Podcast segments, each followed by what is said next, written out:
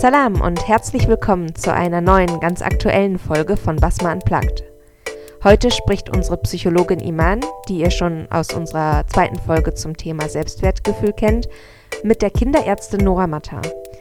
Das Thema ist aus aktuellem Anlass der Coronavirus, unter anderem was wir selbst machen können, um uns und unsere Mitmenschen vor einer Infektion zu schützen und wie wir mit der Flut an Informationen zum Virus umgehen können. Viel Spaß dabei! So, hallo. Wir haben diese Episode sozusagen last minute aufgenommen, um euch so ein bisschen ein Toolkit mit auf, die, äh, auf den Weg zu geben, um mit eurer eigenen Angst umzugehen. Ähm, Im Moment passiert ja wirklich sehr viel aufgrund des ähm, Viruses. Und ich denke, die meisten Leute sind ein bisschen überfordert mit der Gesamtsituation. Und deswegen bin ich heute hier mit meiner lieben Freundin Nora, die zufällig auch Ärztin ist. Vor einigen Jahren war sie auch mit Ärzte ohne Grenzen in Indien aber ich glaube, was noch viel wichtiger ist, im Jahre 2009 hat sie zum Beispiel die Schweinegrippe miterlebt. Wie gesagt, wir nehmen diese Episode heute auf, ähm, damit wir halt ein wenig darüber sprechen, was das Coronavirus so mit uns macht und wie wir uns fühlen und wie wir mit Angst umgehen können, ähm, um die Situation für uns zu vereinfachen. Hi Nora. Hi Iman. Äh, wie geht's dir? Gut, danke. Ich freue mich, hier sein zu dürfen.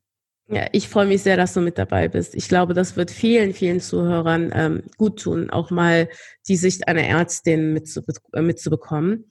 Meine erste Frage an dich wäre, Ärzte sind ja sozusagen mitten im Geschehen. Und wie geht ihr denn so mit Angst und Panik um?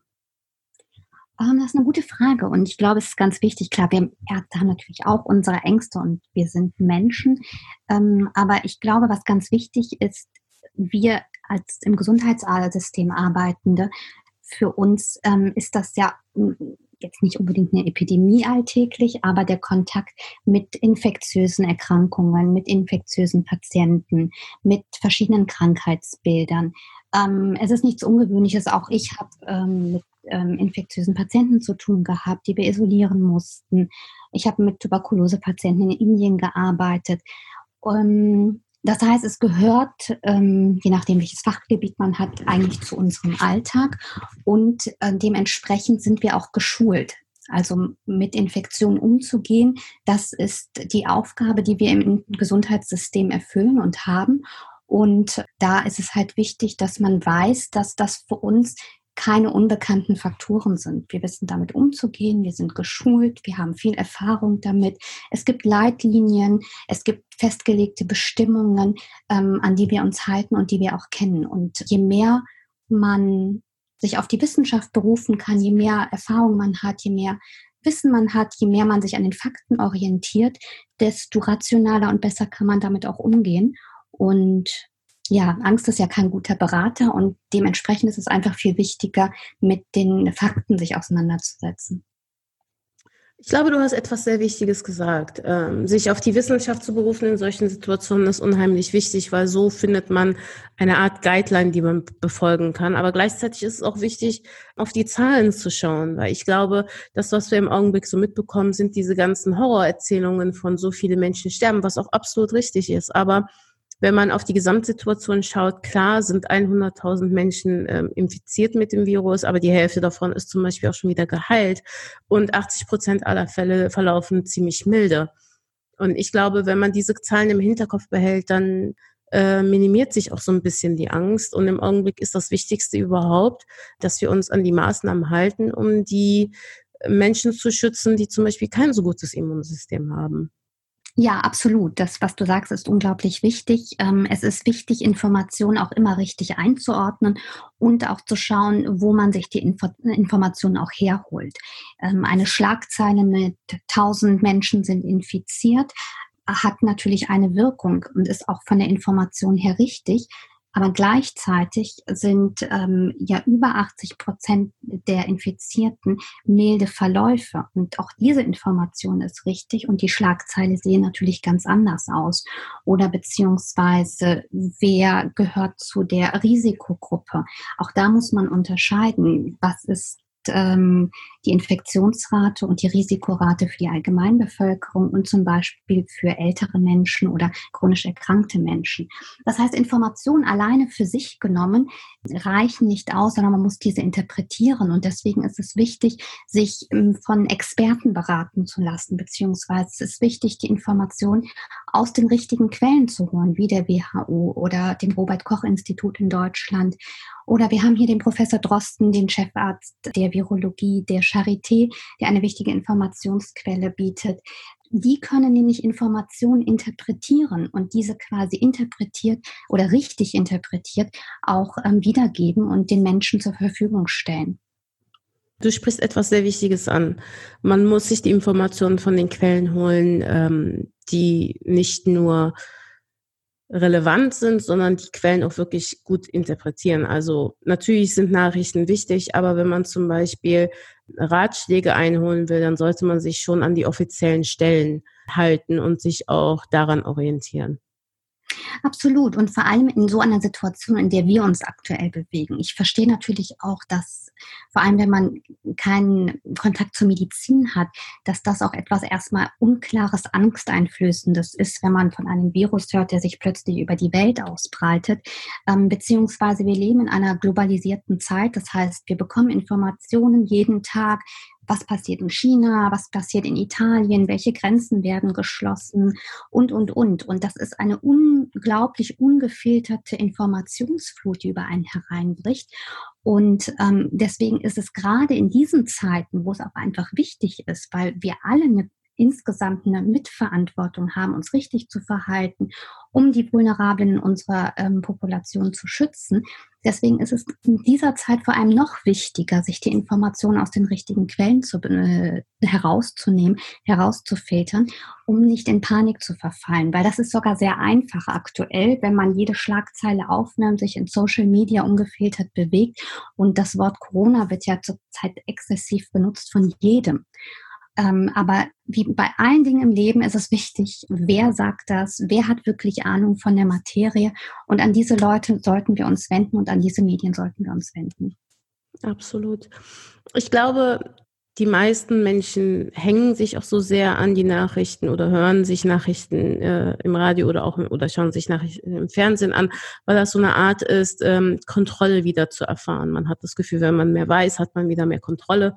Aber gleichzeitig ähm, schaut man sich diese Nachrichten an oder liest sie und denkt sich, im Prinzip habe ich gar keine Kontrolle. Und ich glaube, wir müssen Menschen noch etwas an die Hand geben und denen sagen, hey, das ist das, was ihr tun könnt. So könnt ihr wenigstens über euch einigermaßen Kontrolle ausüben. Wie kann man sich denn schützen? Ähm, das ist ein total wichtiger Punkt und wir haben ganz viele Möglichkeiten. Die klingen vielleicht banal, aber die haben unglaublich wichtige Auswirkungen. Ähm, wir tragen ja alle Mitverantwortung in so einer Situation und ähm, wir wissen das eigentlich auch alle, zum Beispiel sowas wie Hände waschen. Ich denke, das haben die meisten Medien jetzt auch schon, oder die meisten über die Medien auch gehört. Aber es ist tatsächlich so, über das Waschen der Hände mit Seife und Wasser ähm, waschen wir die meisten Erreger, die wir auf der Hand tragen, quasi ab. Und damit minimieren wir die Infektionsrate oder die, die Weitergabe der Erreger an andere Menschen. Und das ist ganz, ganz wichtig und das gilt für alle Zeiten. Klassiker ist zum Beispiel, wenn man einen ganz normalen Infekt hat und man niest sich in die Hand und dann geht man zum nächsten, dem schüttelt man die Hand, der fasst sich ins Gesicht und der macht das mit dem nächsten und so verbreiten sich ja auch ganz banale Erkältungsinfekte. Das heißt, wir wissen eigentlich, was zu tun ist. Und jetzt ist es wichtig, dass wir uns da noch viel konzentrierter und noch genauer daran halten, Hände waschen, und zwar gründliches Händewaschen und das Vermeiden von ähm, Händeschütteln, ähm, Umarmungen. Äh, wenn wir niesen müssen oder husten müssen, dann nicht in die Hände, sondern wirklich in die Ellenbeuge. Das verhindert, dass wir das weiter übertragen. Ähm, wichtig auch, sich nicht zu viel ins Gesicht zu fassen, am besten gar nicht. Das ist schwierig, aber wenn wir uns darauf konzentrieren, verhindern wir wir einfach, dass wir die, die Erreger weiter verbreiten. Und ähm, das sind banale oder das klingt nach wenig, aber das ist unglaublich viel. Und je mehr wir uns da versuchen, schon darauf zu konzentrieren, deswegen haben wir dann auch schon viel erreicht, um ähm, die Infektionsrate weiter einzudämmen.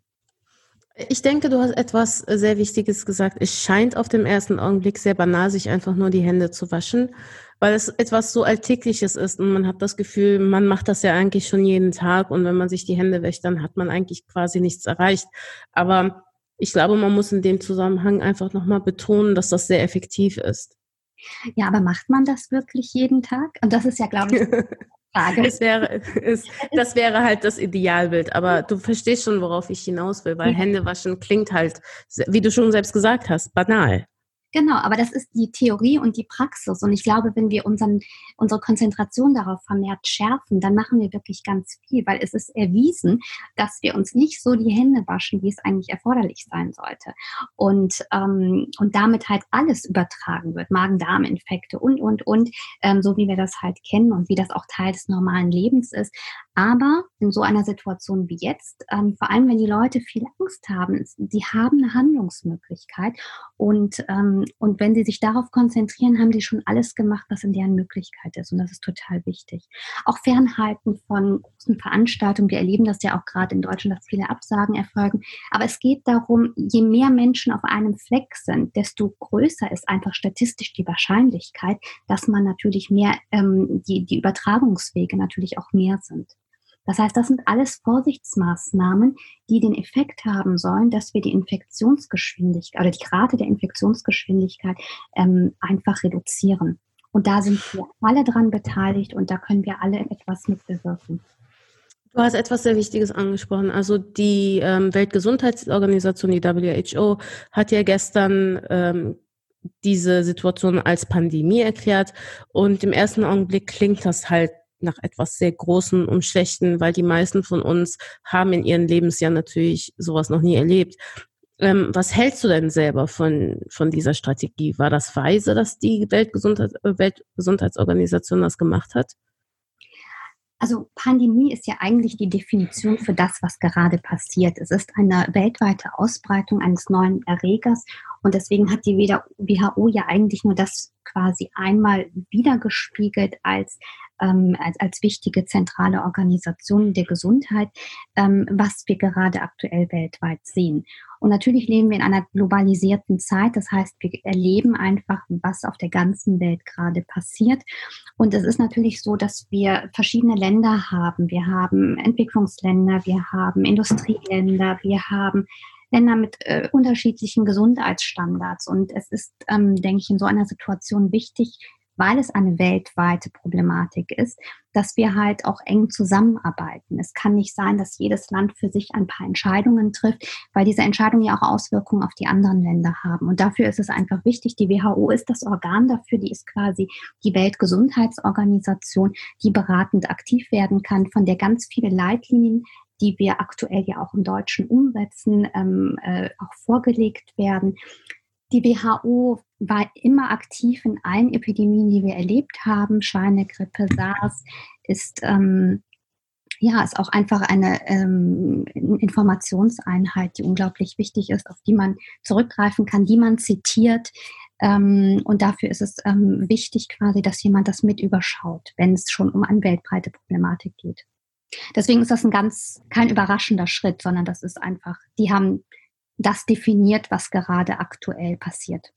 Danke, Nora, dass du dir heute Zeit genommen äh, hast für uns. Ähm, mir persönlich hat das sehr weitergeholfen. Und ja, ich hoffe, dass wir dich noch viel öfter dabei haben können. Dankeschön. Ich hoffe, nicht immer zu Themen der Epidemie. Garantiert werden wir dafür noch andere Themen finden. Aber vielen Dank. Ich glaube, das war sehr aufschlussreich und du hast auch vieles erklärt. Und ich denke, das Publikum kann auch viel mit dem Gesagten anfangen. Danke, dass ich dabei sein durfte. Danke für die Möglichkeit, die du mir gegeben hast. Hat mir sehr viel Spaß gemacht. Ähm, und ich freue mich, wenn andere davon profitieren können. Danke dir. Vielen Dank an Nora und Iman für den Einblick und die wichtigen Informationen. Links zu den genannten Informationsquellen findet ihr auch nochmal in den Show Notes, ebenso wie den Link zu Noras Profil. Gebt uns gerne Feedback zur Folge, teilt sie, wenn sie euch gefallen hat oder lasst uns auf unseren Social-Media-Kanälen eure Erfahrungen da, wie es euch mit der derzeitigen Situation geht. Ich danke euch fürs Zuhören und bis zur nächsten Folge. Salam.